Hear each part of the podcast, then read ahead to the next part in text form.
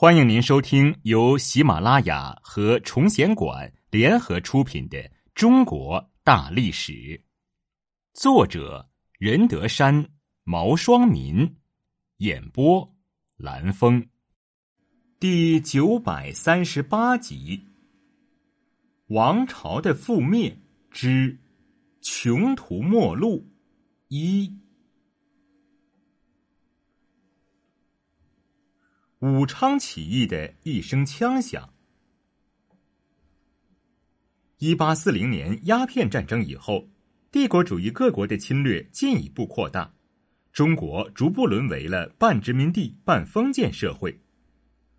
为了支付列强的赔款，又满足自己的骄奢淫逸，清朝统治者对外妥协投降，对内横征暴敛，国内的阶级矛盾。帝国主义与中华民族的矛盾都空前激化，被压迫的各地群众奋起反抗，斗争风起云涌。位居长江腹地的湖北武汉素有“九省通衢”之称，是水陆交通枢纽。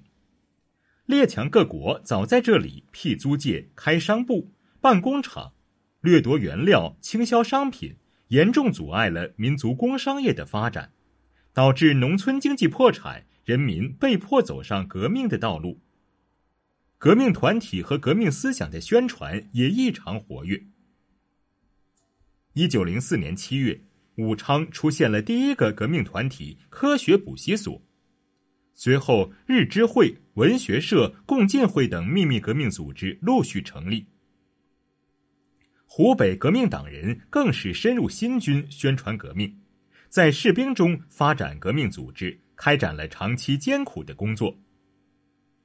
到武昌起义的前夕，新军中已有三分之一的人众参加了革命组织，成为起义的主力军。一九一一年，四川成都爆发保路风潮，清政府武力镇压，造成成都血案。当时卖国求荣的清政府为取得外国的支持，以维护其统治。把广东、四川、湖北、湖南等地的商办铁路全部收归国有，然后再卖给外国。粤汉、川汉铁路是沟通南北和深入内地的两条重要干线，因而成为帝国主义争夺的目标。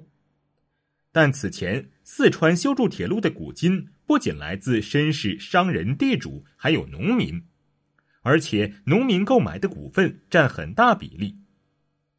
清政府颁布铁路国有政策以后，又拒不归还四川的古金，因此招致了四川各阶层，尤其是广大城乡劳动人民的反对，从而掀起了轰轰烈烈的保路运动。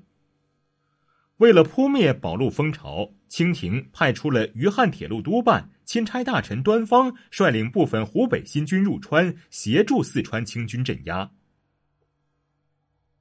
湖广地区的革命党人趁此机会开始策划在武昌和长沙伺机起事。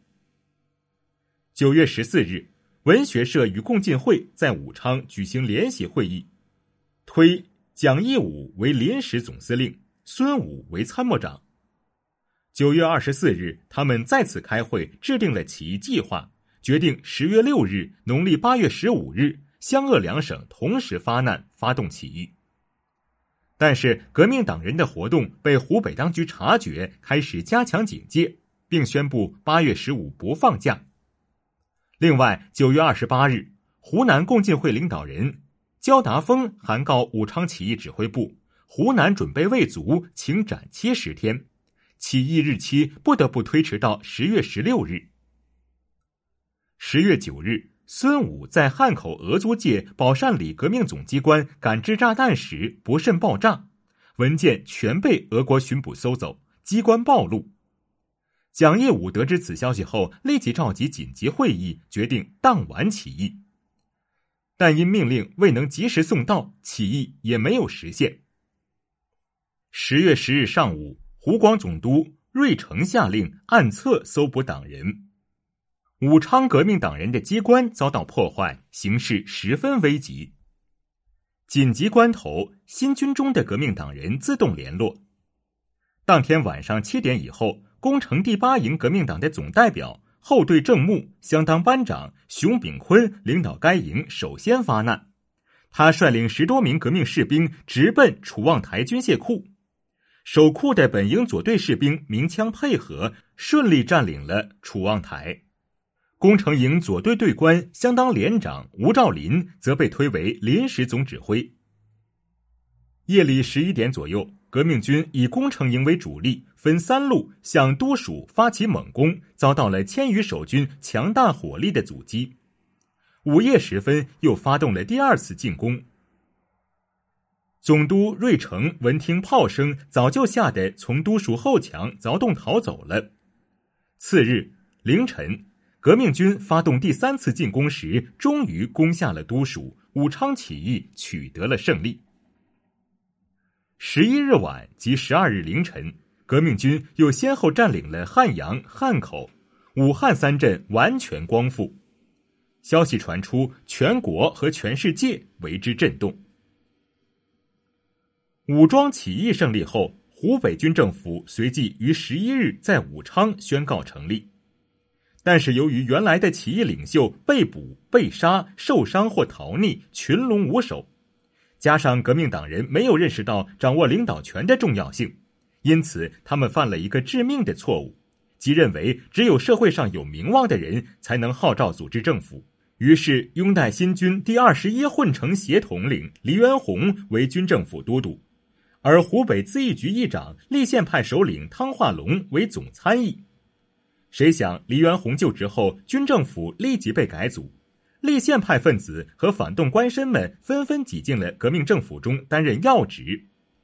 革命党人虽然赢得了武昌起义的胜利。但却未能扭转以黎元洪为首的旧官僚和立宪党人控制湖北军政府的局面。湖北军政府成立后，立即宣布废除清朝宣统年号，改国号为中华民国。紧接着又公布了《中华民国鄂州约法》，规定主权属于人民，资产阶级共和国的理想第一次在中国用法律的形式固定下来。此外，军政府发布各种文告。号召各省起义，促进了革命的继续发展。而在外交方面，军政府则宣布，所有清政府以往与各国缔结的条约继续有效，并且在华既得利益一体保护，表示革命并无丝毫排外性质。这充分暴露了资产阶级的软弱性和妥协性。武昌起义胜利以后，引起了帝国主义和清王朝的极大震恐。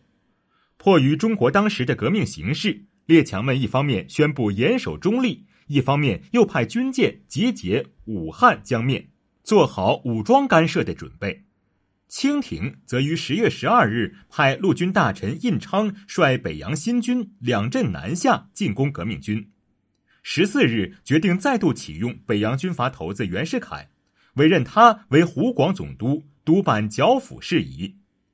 袁世凯想趁机攫取更大、更高的权位，以足及位权为由，假意拒绝出任，直到清廷委他为钦差大臣，给他统帅水陆各军的大权，他才出山。